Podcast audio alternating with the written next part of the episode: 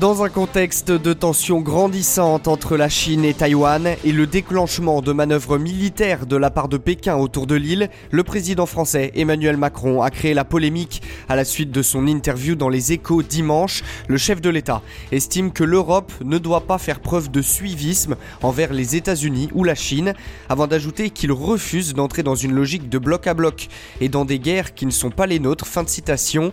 Des propos malvenus et condamnés à l'international. L'Alliance interparlementaire sur la Chine, un collectif d'élus européens et internationaux qui alerte sur les ambitions expansionnistes de Pékin, a notamment émis un communiqué lundi signé par des dizaines de parlementaires qui se disent consternés par les propos du président français. Il avait pourtant évité le sujet lors de sa visite de trois jours en Chine. L'Élysée avait seulement rapporté une discussion dense et franche entre les deux chefs d'État.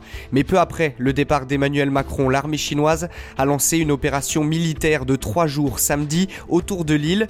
Lundi, Pékin affirmait avoir achevé avec succès ses manœuvres visant à encercler Taïwan, mais la Chine maintient la pression mardi avec 9 navires de guerre et 26 aéronefs autour de l'île, d'après le ministère chinois de la Défense. En réaction, le ministère des Affaires étrangères de Taïwan accuse Pékin d'avoir sapé, je cite, la paix et la stabilité dans la région. Cette démonstration de force intervient après la rencontre entre la présidente taïwanaise et le speaker de la Chambre des représentants américain Kevin McCarthy mercredi dernier, Pékin avait justement promis de réagir.